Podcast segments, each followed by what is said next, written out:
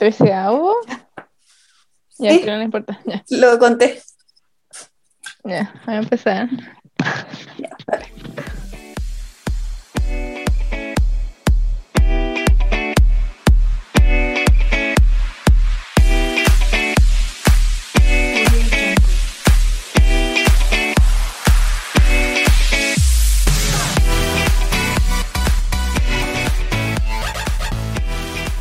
Bienvenidos y bienvenidas a nuestro capítulo número 13 de Ojalá nos entiendan. Hoy día va a ser un capítulo muy importante porque por primera vez vamos a tener una invitada adulta como tanto lo, lo esperaban, así que al fin llegó el gran día. Los invitamos a seguir nuestra cuenta de Instagram, arroba ojalá nos entiendan, para que no se pierdan nada de lo que vayamos subiendo y además vayan a seguir nuestra cuenta de Spotify, que se llama igual, ojalá nos entiendan. Bueno, como ya anunció la Maca, tenemos la primera invitada profesional, la cual ella es mi cuñada, la Vale, es matrona, lleva varios años ya trabajando en esto, así que sabe harto del tema. ¿Vale? ¿Hay algo que quieras mencionar de ti, aparte de saludar? Eh, hola a todas. eh, estoy eh, muy ansiosa ah, de Bienvenida al club. esta invitación. Muchas gracias. eh, me gusta ser como la adulta ah, y que pueda, no sé, invitarlos a, a reflexionar respecto al futuro, a las cosas que, que se vienen. Y lo entretenido que igual es, es ser adulto. Así que cualquier pregunta, bueno, que surjan de la chiquilla o de las cosas que hayan visto, trataré de dar mi mejor punto de vista para, para entregar en este podcast. Como para darnos un poco de esperanza, algo así. ¿Eso quieres decir? Eh, otras palabras? Sí, sí, ha- hay que, hay que tener siempre una mirada positiva de las cosas. Yo creo que es importante en la vida adulta mantenerlo, porque igual hay hartas cosas que, que cambian rotundamente desde que uno se empieza a hacer cargo de uno mismo, porque esa es la verdad. Y, y hay que tratar de, de ir solucionando problemas y tener como, yo creo que una mejor mirada de las cosas, porque si no todo, como que todo se viene encima y, y es más, más terrible. Así que un poco para que vean que no todo, todo es malo, siendo adulto. Eh, voy a hacer como que te creo, pero veamos si me convences. Esto, eso es como que yo tratando de convencerlas que ser adulto es bueno, cuando ni Sí. siquiera estoy segura de si ser adulto es bueno.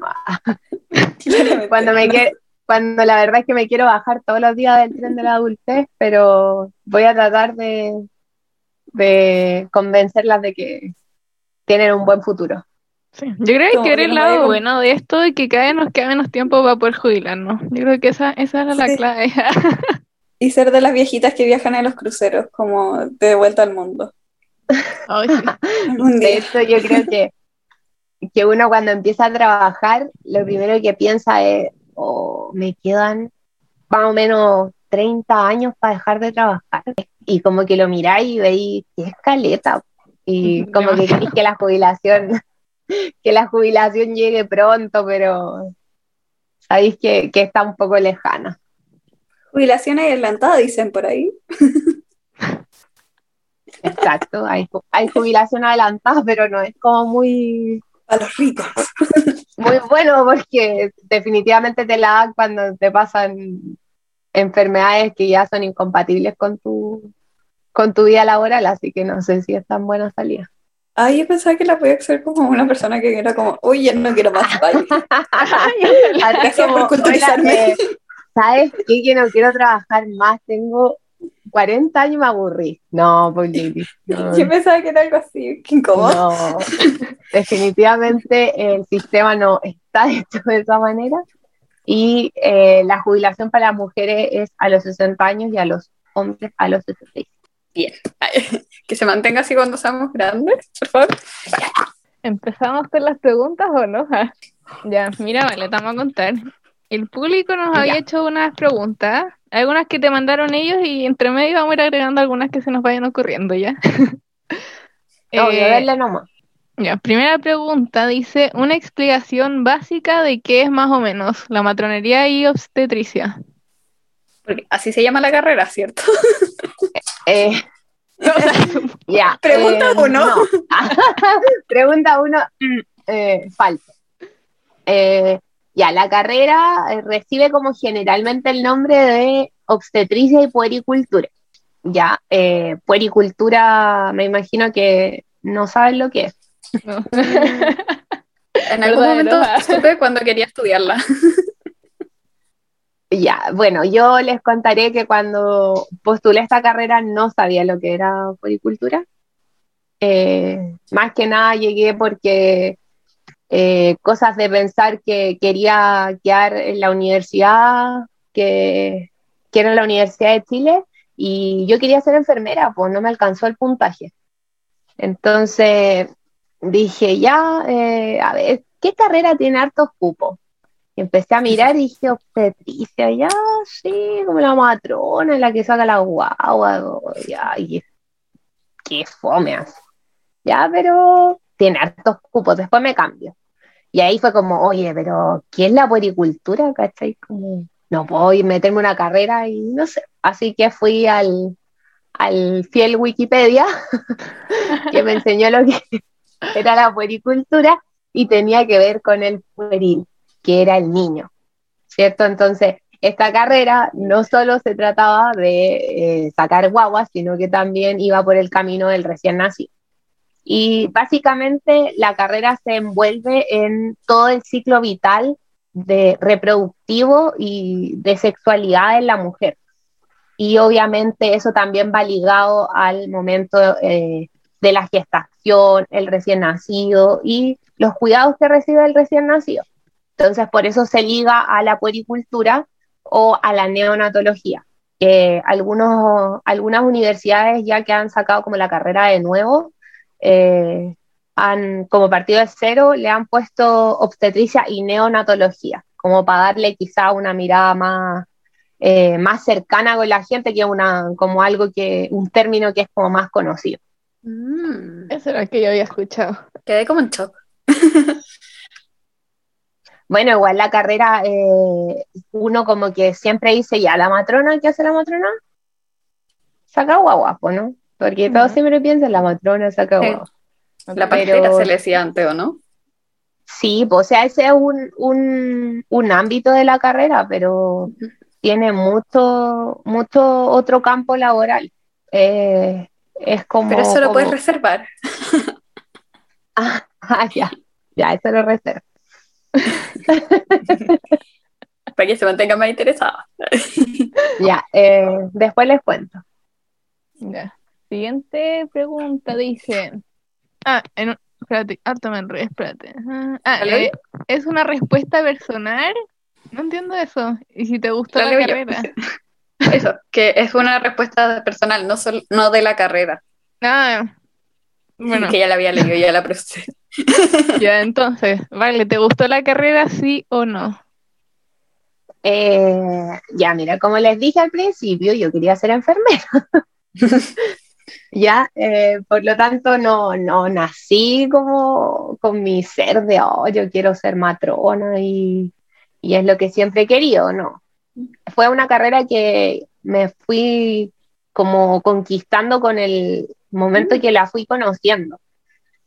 Eh, me, primero me di cuenta que no era como todo el área de obstetricia, sino que había muchas más cosas que hacer, la educación, la salud comunitaria, el área de la investigación, o sea, tenía un, un sinfín de, de cosas que yo podía hacer cuando fuera matrona y eso me fue conquistando. Y yo creo que lo que más me, me acercó a la carrera y que hizo que me gustara fue la mirada de darme cuenta que estaba muy cercana a la vida, Mm.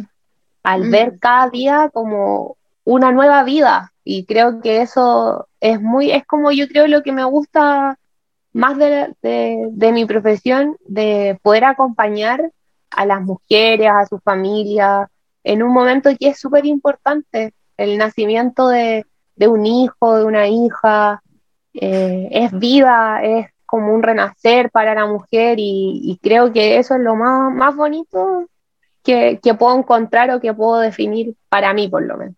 Qué bonito eso, me gusta esa parte, me gustó de verdad. Nunca la había visto así, como literal como da el comienzo, básicamente. Sí, y, uno ve como la, cuando está en el momento acompañando a la familia, que es, emocionante igual, porque uno casi que el bebé elige tus manos para tú poder conectarlo con su mamá, ¿cachai? Y, y tú en verdad estás en un momento que es súper personal y íntimo para una familia.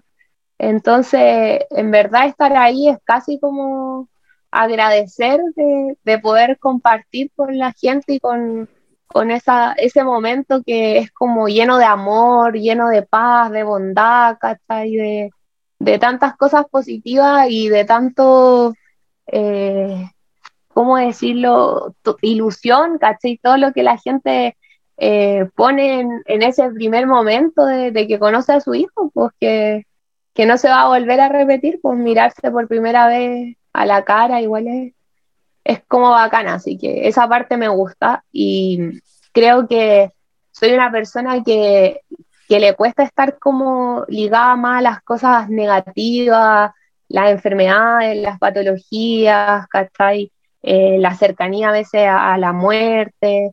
Entonces, cuando vi que, a veces la, carrera de enfermería sí estaba muy ligada a eso, me di cuenta que, yo como personalmente no, no podía con eso.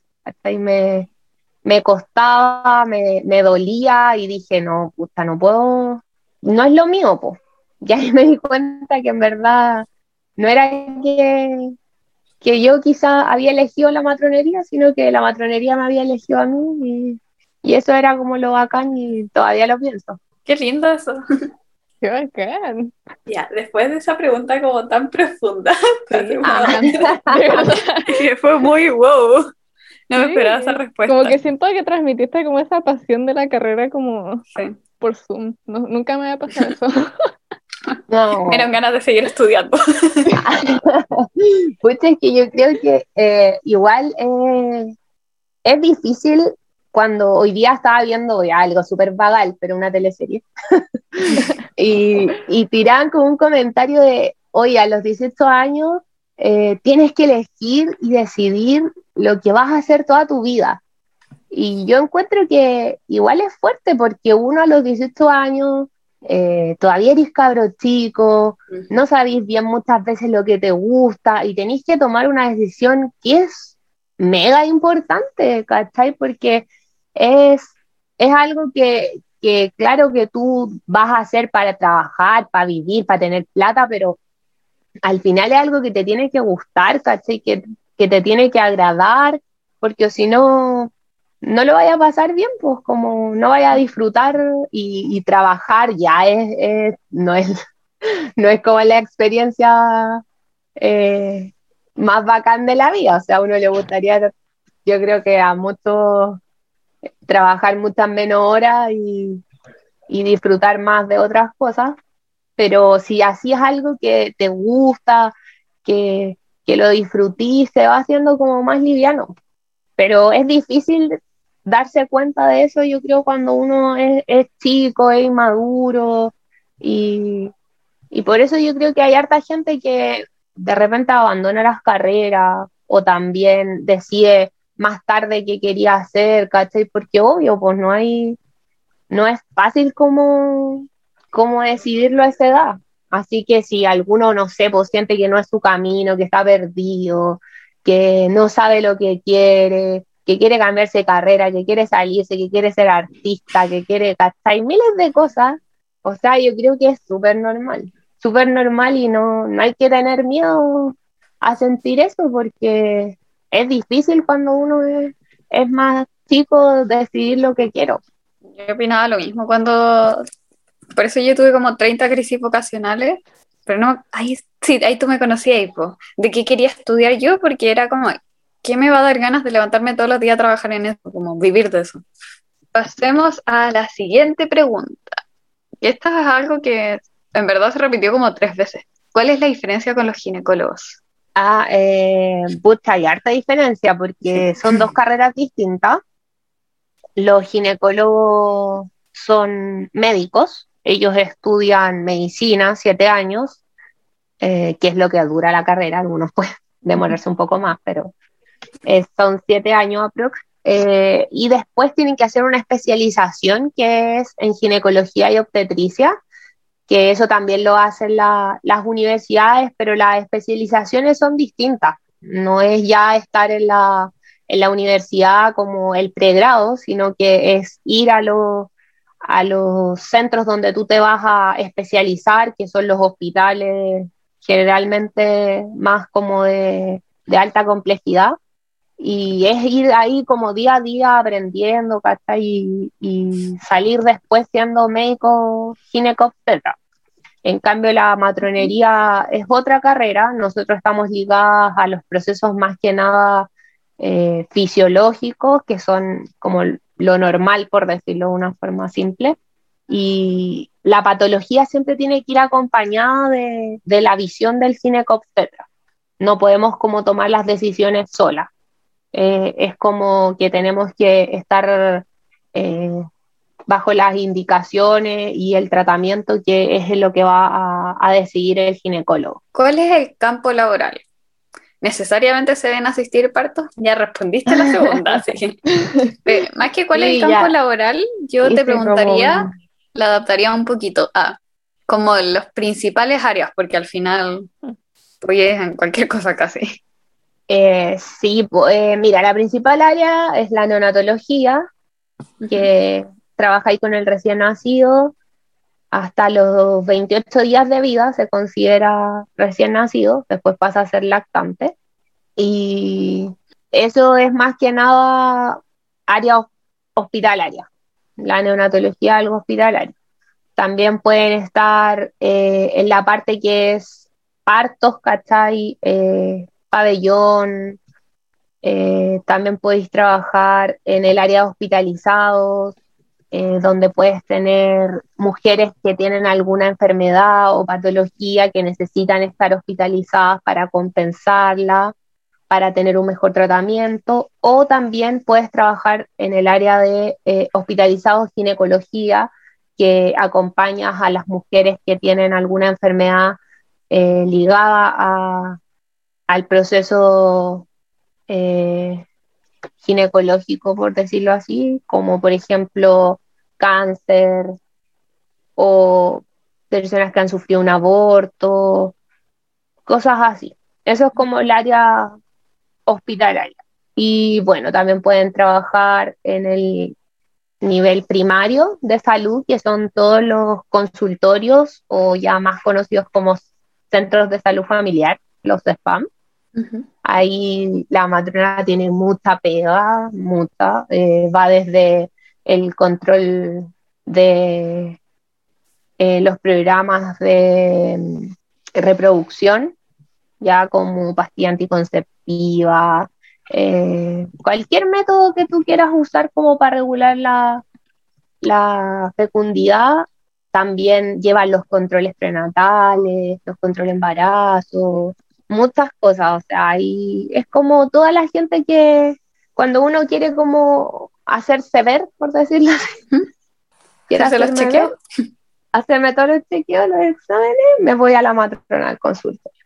Mm. Y lo otro ya también puedes trabajar en el área de docencia, obvio, porque hay que formar a nuevos profesionales, en el área de investigación, eh, hay también programas de educación, eh, hartos de educación adolescentes, donde haces educación más que nada sexual, ¿cachai? Y eso eh, ahora está como un poco más en el stand-by por el tema de la pandemia y los colegios que ya no, no van o van y no van, van y no van, ¿cachai? Entonces se ha quedado un poco ahí. Pero también hay harto tema en la salud comunitaria. Eh, es harta pega, así que si a alguien le gusta la carrera y no quiere sacar guagua, en realidad recibirlas, mejor dicho, hay hartas cosas por hacer. Ya, esta pregunta es como más, creo que es como curiosa en todas las carreras, como que se relacionan con, seres vivos, básicamente. Mm. Sientes que se pierde la sensibilidad. Sientes que se pierde la sensibilidad o respeto por el cuerpo después de todos los procedimientos. Ejemplo, cuando se utilizan válvulas, valvas suprapúbicas. Eh, yo creo que eso, como decía la Luis, pasa igual en el, en el área de, de la salud o también a lo mejor en, en, en las personas, los veterinarios igual. También es salud. eh, sí, puede ser, pero como que, diga la, como que deja ahí al. Andrés sin llorar. es que ella ingresó a la salud, pues, ¿qué onda? El 2019. Eh, en realidad, sí, pues están, están en el código sanitario. En el código sanitario, así que sí, eh, me disculpo, me disculpo por eso. Pero yo creo que, que que una parte a lo mejor la gente lo hace inconscientemente por lo que yo les decía en antes, de repente estar ligado como a procesos muy dolorosos o ver gente eh, partir o gente sufrir, de repente uno como que se, se trata de desligar para no entrometerse también emocionalmente, yo creo.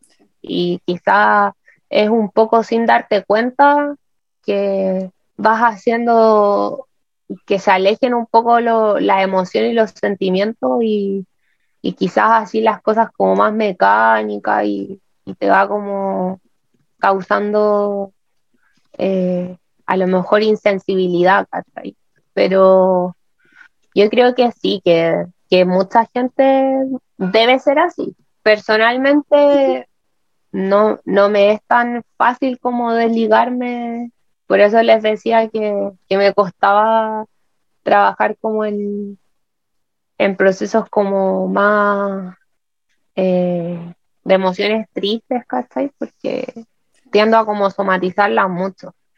Entonces, no, la verdad no, no me siento como que me ha pasado, pero sí yo creo que debe, debe pasar. Y yo creo que igual no es, no es tan bueno que al final los profesionales de la salud les pase eso, porque estamos trabajando con personas y de ahí nace como todo ese concepto que hay ahora de la humanización en salud, que es algo que yo creo que nunca debería haberse perdido. O sea, nosotros trabajamos con, con personas con vidas detrás, con sentimientos, con emociones, ¿cachai? Y lo primero que hay que tener es empatía eh, es entender que, que tenéis que darle al otro lo que a ti te gustaría recibir también. Entonces creo que eso es súper fundamental y si lamentablemente vaya a haber comprometidas tus emociones y tu sentir en el proceso, puta, es, es, parte de la profesión nomás. Como hay muchas cosas que, que en muchas carreras yo creo que uno tiene que, que dar, dejar de lado un poco para poder hacer lo mejor posible dentro de lo que tú tienes que, entregar. Creo lo mismo. igual yo, yo soy súper eh, ligada también a los animales y, creo que, no sé, no podría ver a, un animal como sufrir, eh, igual es difícil, ¿o no? Muy.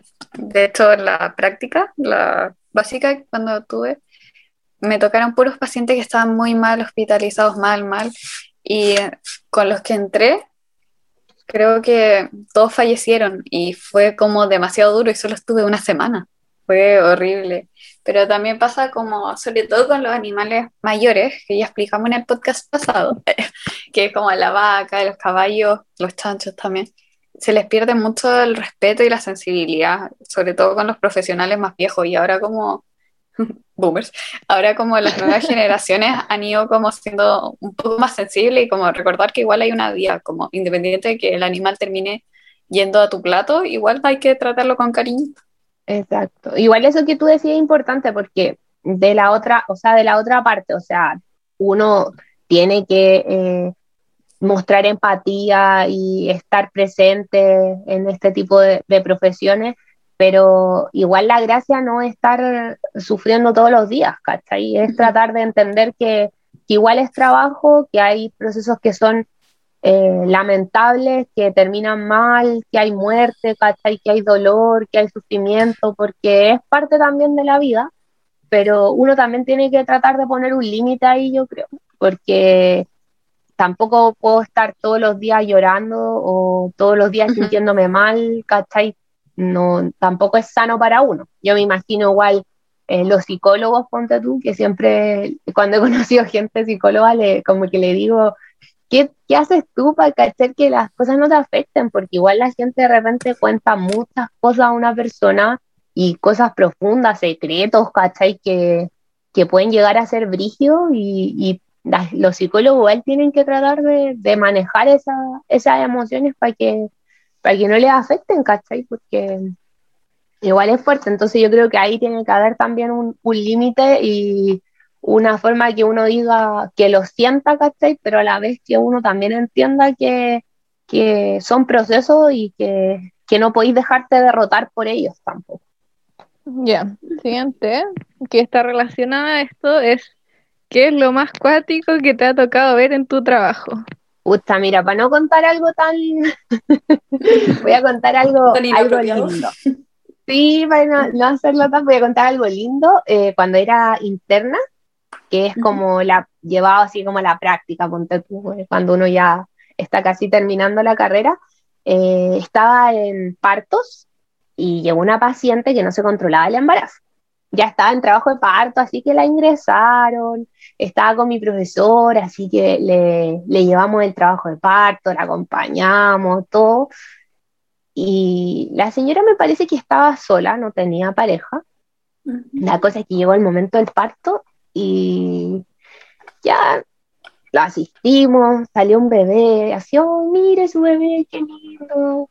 Ya, y era como pequeño, me, llamó la atención eso a mi profe igual.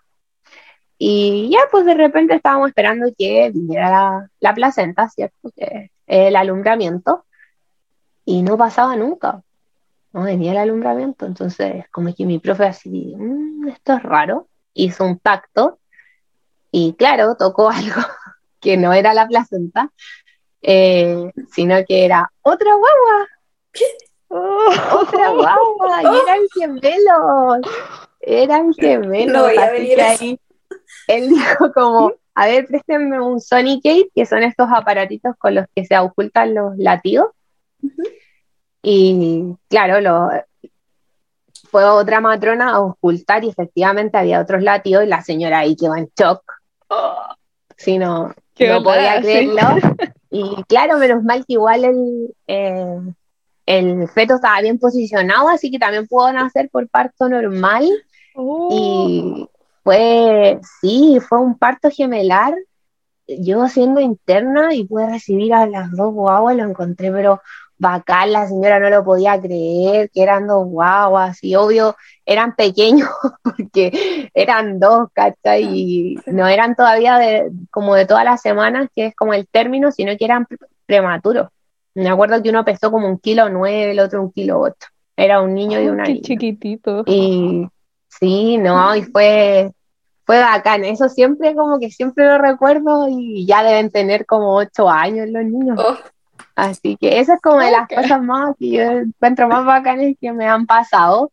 Y bueno, en mi, en mi profesión, los que trabajamos en parto, atender partos gemelares igual es difícil, porque muchas veces no, no pueden tener partos normales, generalmente son cesáreas, o también llegan y todos los quieren atender, ¿cachai? Entonces como que, que se pelean. Po y yo atendí siendo interna y más encima este que nadie sabía, entonces fue como vaca. No sé si se vuelva o quizá en cuántos años más pueda asistir uno o estar ahí para acompañar, pero eso es muy bacán. Después del parto, ¿cuál es la importancia de la obstetricia? Que igual ya lo mencionaste un poquito antes, así que lo podrías resumir si quieres. Como lo dije, eh, la matrona no solo está en el momento de la gestación y el parto, la matrona acompaña en todo el ciclo de la mujer, en todo el ciclo reproductivo y te puede acompañar después para elegir un método anticonceptivo juntas, eh, te va a acompañar cuando tú hagas tus controles ginecológicos que deberían ser por lo menos una vez al año, te va a acompañar después cuando ya tus menstruaciones empiecen a, a, estar cada vez más eh, separadas en el tiempo, hasta que llegue la menopausia, que es la última menstruación, llegue tu época del climaterio, ahí te va a apoyar, puedes estar también con una matrona, ¿cachai? Es enorme, o sea, eh, muchas veces la gente, que igual quiero decirle esto para sus próximos, para su etapa de la adultez, no solo tener, ¿cachai? Guagua o estar embarazada en el momento en que tengo que preocuparme de mi salud sexual y reproductiva. O sea, uno debería tener por lo menos un control ginecológico al año, porque no solo soy importante cuando tengo guaguas, o sea, tengo que preocuparme de mí siempre, ¿cachai? Y muchas mujeres se dejan estar, después tuvieron guagua y no se controlaron nunca más y lamentablemente aparecen patologías que a veces se detectaron muy lejanas, ¿cachai? A tiempo, entonces es importante que, que no solo vean el proceso de, de asistir a la matrona o al ginecólogo en el momento que quiero pastilla o o que quiero tener un bebé. Eh, es mucho más grande que eso y es también empoderarme de mi salud y hacerme responsable igual.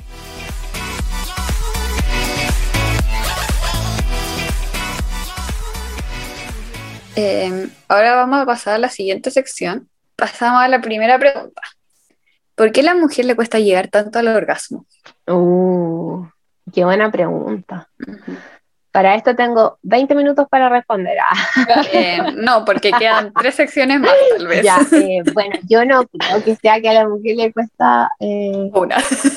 Como tanto llegar al orgasmo, yo creo que es más por falta de quizás conocimiento de dónde es más mi zona de placer y también darme cuenta cómo quiero llegar a ese placer, ¿cachai? Pero yo creo que lo importante es eh, saber conocerme, dónde es como el punto exacto y también eh, si tengo una pareja, poder como decirle lo que me gusta, dónde, ¿cachai? Y creo que eso hace como más fácil la situación, pero yo creo que va más por ese lado que, que porque no, no sea muy difícil. Yo siento que igual eso está como un poco ligado como, entre comillas, al machismo, que generalmente en las relaciones como heterosexuales, y decir homosexuales, se preocupa más del placer del hombre que el de la mujer, como históricamente siempre ha sido así. Eh, la siguiente pregunta, y última de esta sección. Dejé de tomar pastillas hace cuatro meses y no me ha llegado la regla hace tres. ¿Debería preocuparme? Leí que es normal. Me gustaría, me gustaría asesoría profesional, pero me da pánico por la pandemia. Y a esta yo también le quiero agregar que si la persona tuviese ovario poliquístico, ¿sería distinta tu respuesta? Me pregunta. Eh, es que muchas mujeres tienen ovario poliquístico, entonces igual es como, le puede servir a otra que no se animó a preguntar. Eh, sí, pues porque tendría que ver, eh, quizás puede ser una de las, de la, como lo que le está pasando a ella, que sin método anticonceptivo de, de pastilla le es difícil regular los ciclos. Eh, las pastillas son hormonas, ¿cachai? Y te hacen ser como un computador y un calendario, entonces te provocan que tú cada 28 días tengas un nuevo ciclo. Y si tú las dejas, obviamente vas a hacer que tus hormonas hagan el trabajo y muchas veces las hormonas andan medias perdidas y no saben cómo hacerlo bien, eh, las afecta como los quistes, por ejemplo, que es lo que decía la Luli. Entonces, todo eso se ve influenciado en que yo no pueda tener un ciclo normal, De, de que debería durar más o menos 28 días aprox. Entonces, yo creo que a lo mejor eso está pasando. Eh, debería claramente hacerse ver. Porque una mujer debería tener su ciclo menstrual todos los meses, ¿cachai? Y no creo que que la pandemia tiene que detenerla, así que puede tener otras opciones, hay telemedicina. Eso iba a decir.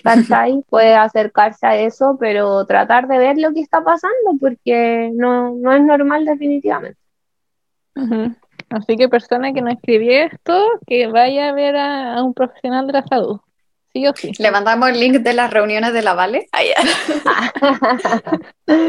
sí, que, que rompa el, el círculo del miedo y pase al, al, del, al del tratamiento mejor.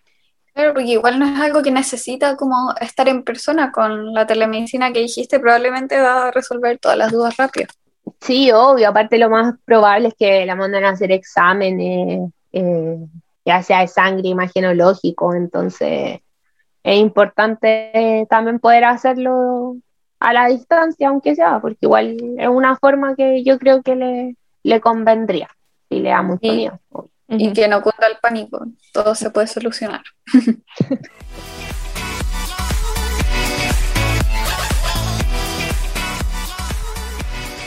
Pasando a la última sección. Si tienes alguna duda sobre, sobre la adultez, déjala acá. Así que ahora te vamos a hacer preguntas sobre la adultez. ¿Ya? Y tal vez a nosotras. Preguntas que no escribimos. Eh, pues, no puedo decir eso. Cuéntame, interactúen. Sí, tranquila. Que te acaparaste la atención, pues vale. Para no, que. Dígame cosas igual. Cuéntame de su vida. André, André, André, una duda. Ya no sentirme tan sola. Dale, Maca. Que con la André teníamos una duda que la tiramos como talla, pero que no es tan talla. ¿Vale? ¿Sabes hacer cheques? sí, ah, sí. Oh, hacemos live haciendo un cheque. es un mundo igual. Es un mundo del hacer un cheque. Yo creo que cuando te dicen, no sé, para cualquier cosa vaya a comprar o algo, ¿cachai? Y te dicen, ya, tiene que ser con un cheque. Yo creo que todos quedamos la primera vez así como, pero ¿cómo? ¿Y cómo hago un cheque, cachai? Yo nunca he tenido esa vez. Rígido. En algún momento les va a llegar y van a decir, no, ahora, ahora es mi momento, ¿con quién acudo que me enseñe a hacer un cheque, cachai? Yo creo que todo, a mí me enseñó mi hermano. En realidad no, no es tan difícil, ¿cachai? Eh, es una cuestión súper sencilla, pero uno lo hace como muy exagerado porque obvio que es un documento súper importante y no podéis embarrarla, pues, ¿cachai? Aparte la firma te tiene que salir idéntica a la cuestión del carnet, entonces, más que nada yo creo que es como lo, lo burocrático que tiene, pero en sí hacerlo no es tan difícil. Ya, pero en verdad los cheques como que en un año más van a quedar obsoletos, según yo. sí. Puta, pues puede ser, cada vez se usa menos. Antes la gente pagaba con cheque en todos lados. Era como, voy al súper, cheque. Me compro ropa, cheque. O sea, esa cuestión como que ya no. Sí, me acuerdo cuando era chica que se ocupaban harto más. De hecho, mi hermano, tu novio, tenía que pagar la universidad con cheque y yo pensaba que me iba a tocar lo mismo y tenía pánico. no, pero... De que me acuerdo todo lo que sufría, po. no quería pasar por eso. Ahí con, con toda, manejando la ansiedad, la luni Haciéndome popó, básicamente. te, te, pasaba el rollo un año antes de lo que le iba a pasar. Ya. Eh, ¿Cómo supieron que ya son adultas? Yo no soy adulta. ¿Cómo supe que era adulta? O sea, no es que yo un día para otro dije, hoy día soy, desde hoy soy adulta. Ay, no te, a mí sí me pasó eso, cuando, no adulta, porque, pero por ejemplo, cuando las veces que he tenido que ir ahora yo sola a comprar al supermercado, o el día que eché benzina sola, bueno, no eché sola, estaba con mi pueblo, como pero... Como evento específico. Son como, sí, como ciertas cosas, como, ya soy grande, como, como que no lo veía sí, venir. Sí, o sea, yo creo que ahí tú decís como, uy, sí, ya, ya como que ya crecí, ya no soy dependiente. ¿cachai? En esas cosas. Pero no es como que un día para otro me levanté y dije, oh, ya soy adulta. O sea, son cosas que van pasando. Por ejemplo, primero te ponía a trabajar, ¿cachai? Después ya tenés tu plata, podías hacer las cosas que tú quieras. Eh, si quieres, puedes irte a vivir solo, ya esa es como otra responsabilidad. Eh, tenéis que darte cuenta de, de cómo lo que significa mantener un hogar, de todas esas cosas. Pues entonces, ahí yo creo que de a poco como tipo bola de nieve, claro. vais juntando así como muchas actividades hasta que ya eres adulto nomás, parte de, oh, vaya. del crecimiento casi. Ya me alcanzó la adultez, básicamente. Sí, es como que ya no me puedo escapar más, ya ya está aquí, ¿qué voy a hacer? Ya, esta pregunta, juro que no la mandé yo, pero tal vez la mandó la vaca. ¿Cómo aprendiste a ser adulta? Me da miedo no, sa- no saber hacer nada. O sea, no sé hacer nada, eso. Eh, Qué tierno. es que yo te considero muy adulta, en verdad. ¿Tú te consideras muy adulta? No, a ti. Ah, Sí, oye, voy a Eh. dejar en claro que la Andre me ha dejado así en evidencia, en audio, por escrito, todo, que te admira, porque dice, ay, Es la que estoy Vale, muy orgullosa de hacer todo y no sé qué, y fue Oh. como, oh. Pero es Qué te voy a como eh, subir a un pedestal. Eh, tenés Ya, un departamento, tení, es tu segundo auto que tienes propio, como, vale, me regaláis tu celular es viejo, como, eres una adulta. sí, es como mi una mamá, adulta. básicamente. O sea, definitivamente tengo mucho adulta. Eh, yo creo que todo va como de a poco. O sea, yo cuando me fui a vivir sola, no era que ay, sabía todo lo que tenía que hacer, pero uno igual cacha desde como la casa de, de tus papás las cosas que tenéis que hacer. pues, Obvio, tenéis que preocuparte de tener comida, qué voy a comer. Puta, si no sé cocinar, igual hay muchas opciones de comprar cosas preparadas o ir aprendiendo a poco. Delivery Uno igual aprende, ¿cachai? Sí, o sea, igual al final tenéis que también ser responsable de, de una alimentación saludable, pero igual podéis partir, ¿cachai? Con cosas y cocinando de a poco. O sea, yo no soy una maestra de la cocina, no. Pero tampoco sabía cocinar hacia la perfección, igual he ido aprendiendo y te va llamando la atención también, pues. Yo creo que eso pasa, que uno se ve, ¿cachai? Solo, que ya no va a estar tu mamá para cocinarte y, y te empieza a interesar igual, pues lo otro, no sé, pues te das cuenta que ya no tenéis ropa que ponerte, así que tenéis que lavar, ¿cachai? Que ya no podéis tener la casa como cochina, hay que hacer aseo, que ya el lavaplatos se está derrumbando, entonces hay que lavar, ¿cachai? Como que yo creo que todo, todo va como fluyendo al final y, y yo creo que a toda la gente les pasa lo mismo. No es como que uno llega y es como, ah, soy súper, la súper dueña de casa y hago todo acá, ¿cachai? Yo voy a estar lista para hacer eso. Bueno, puede, puede que, que haya gente que quizá lo hace mejor que otra, pero yo creo que hay muchas formas de al final ser dueño de casa, muchas. Yo creo que a esta persona, eh, yo creo que a todos les daba miedo en un principio, como valerse por sí mismo al final, pero yo creo que es como falla, error y hasta que te salga. Eso es lo que espero y me da paz. No la deben haber cagado en algún momento. Obvio, obvio, es parte de, o como cuando vais, no sé, vos ponte tú ya primera vez al supermercado y creéis que estáis como casi en el concurso de, de esos que mostraban. Sacar toda la tienda.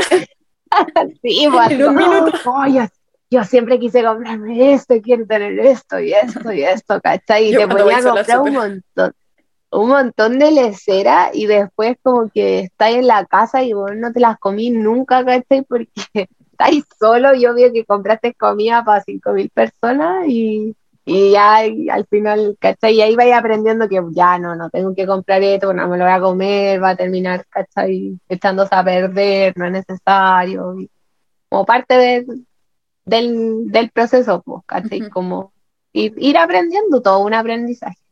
Todo. Yo algo que aprendí de ser grande también es ver las fechas de vencimiento de las cosas. Las longanizas, ya yo no como carne, pero eh, se vence, duran muy poco.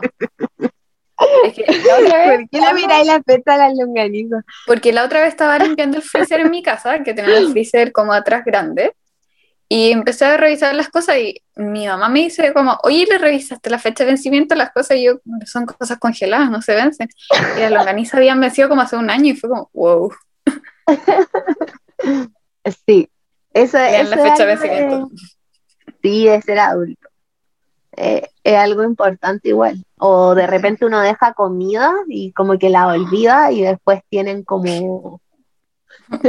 Su propio Como mucho- mundo ahí. Tienen como Sí, vida. como que, La cantidad de veces que me ha pasado. como que nació una galaxia adentro y tú no, te diste cuenta. como el capítulo de Los Simpsons, que pasaba algo así, pero no me acuerdo cómo era. Creo que sí. Creo que era como Lisa hacía un proyecto de la feria científica y tenía como su propio mundo. Sí. Ya. Dale con la siguiente, Maca. Ah. Siguiente pregunta dice, mejor, o sea, lo mejor y lo peor de vivir sola, o algo que extrañes de vivir como con tu familia. A ver, lo mejor de vivir sola es que claramente uno hace lo que quiere, ¿cachai? Yo creo que eso es de lo mejor.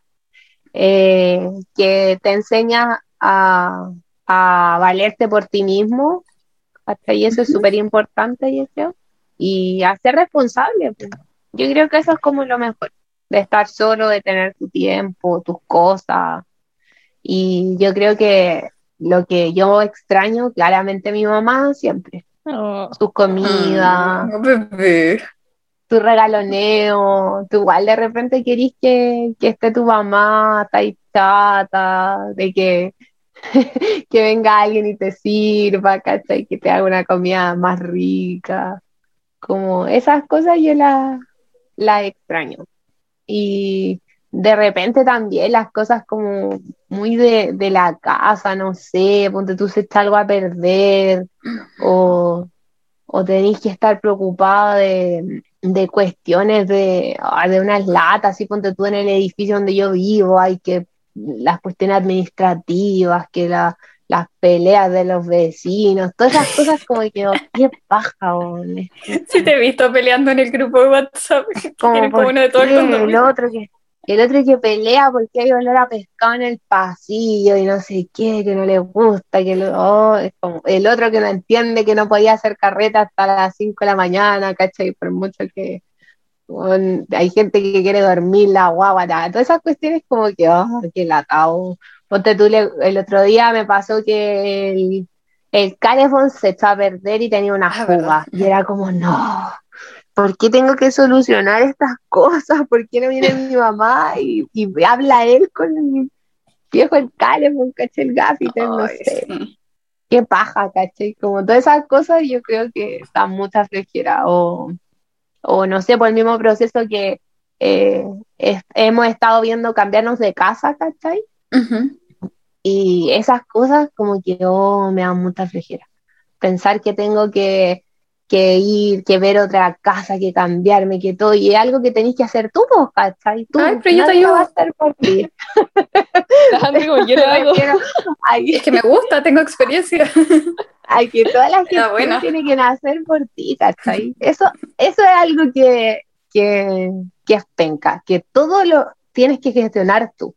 Nadie lo va a gestionar por ti, ¿cachai? Básicamente hacerte cargo de ti misma. Exacto. O sea, es bueno y a la vez es muy fome. Es como ahora en la U, como que si se te olvidó hacer un trabajo, no es como en el colegio que los profes estaban chicoteando los caracoles y acordándote cada tres días. En la U, como se te olvidó, ay, qué lindo uno. sí, pues eso igual es un cambio desde el colegio a la U, pues, ¿cachai? Y ya vais mostrando que tenéis que ir como elevándote en, responsabilidad. O lo mismo que las clases, pues, ¿cachai? Los papás ya no están pendientes de, de despertarte porque tenéis que ir a la A mi mamá seguía pendiente de eso. Pero igual los horarios son distintos, pues entonces de repente a uno la despiertan y es como, no, mamá. Hoy día no tenía clase. Entonces igual uno tiene que hacer por esta parte. Pasamos a la última pregunta. ¿Por qué la gente deja de hacer cosas por presión social? Por ejemplo, gente que cambia de marca porque la marca la consume la gente joven o con menos plata.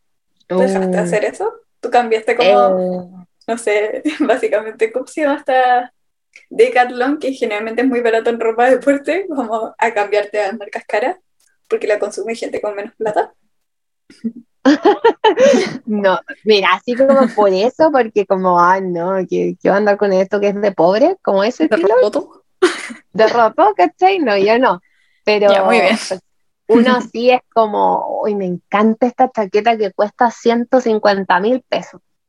Súper bacán, me la merezco todo el rato. Yo creo que uno como que hace más eso porque, porque quizás siempre lo quisiste, ¿cachai? Como que siempre lo quisiste tener y no pudiste. Y, y en mi caso, es como que va más por ese lado más que por sentir que, que algo que, que es como muy fleite.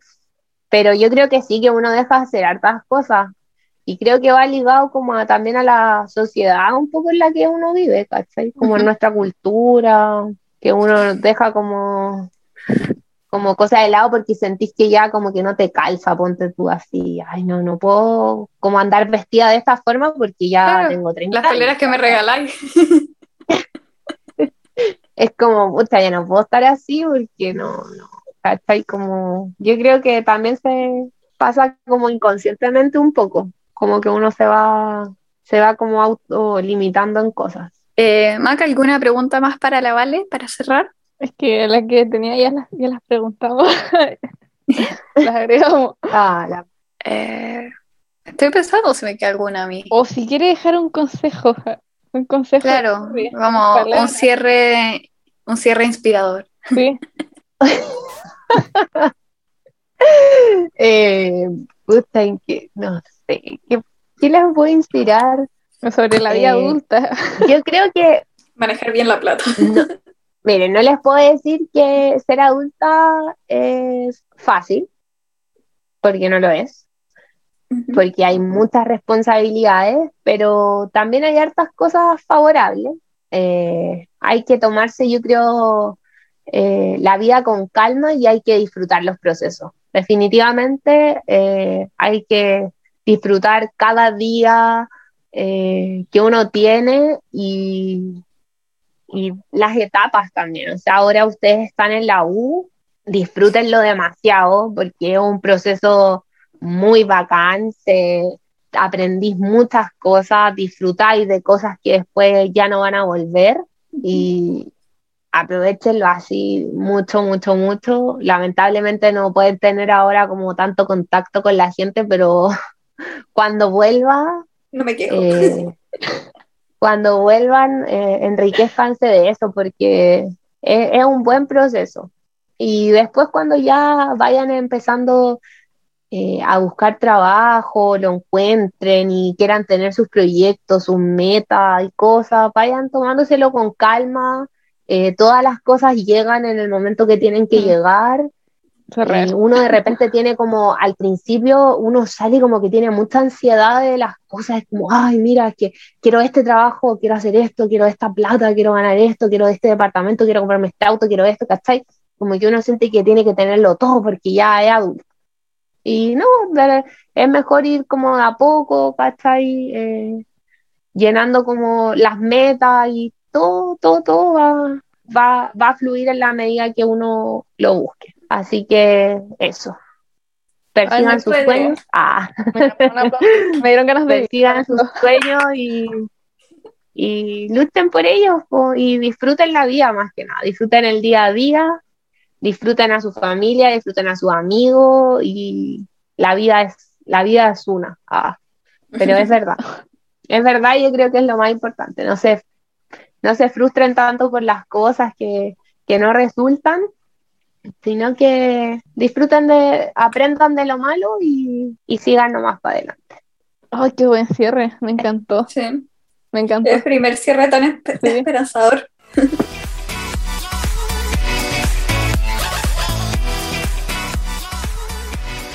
Eh, muchas gracias, Vale, por participar, aconsejarnos, darnos esperanza Ojalá algún día hagamos el cambio de mente. y eh, si quieren otro capítulo con la Vale, tal vez, o tal vez con un ingeniero, para que cuando escuche este podcast, el capítulo, como que se emocione y vea. eh, sí, que es mi hermano. y bueno, eh, gracias por participar, por aconsejarnos, como ya dije, y por responder todas las preguntitas. No, muchas gracias a ustedes por invitarme, por por servirles de alguna forma de guía y también porque me, me gusta escucharlas pues, y, y, acercarme a la a, la, a mi vida a mi vida pasada y, y reírme también de, de cosas de, de cosas banales. de la de la adolescencia de hoy en día. De, la, adultez joven. De la juventud que las rodea. Bueno, socialmente eh, uno es adolescente hasta que es económicamente independiente. Así que No tenía idea. esa es, un- Me queda para rato, una Andrés. esa es una definición como, como social de, los Ujú. de la etapa. Así que No como adiós, adolescentes. Las dejo adolescentes. Em, ay, ¿qué es lo que siempre decimos? Nuestro cierre siempre. Sí. Que estén muy bien estén bien todos. Eh, recuerden seguirnos en nuestras cuentas que ya dijimos en un principio, que son todas, ojalá nos entiendan, básicamente. Y mm, si tienen Apple Podcast, recuerden dejar su comentario. Bye. Eso, los queremos. Chao. Chao.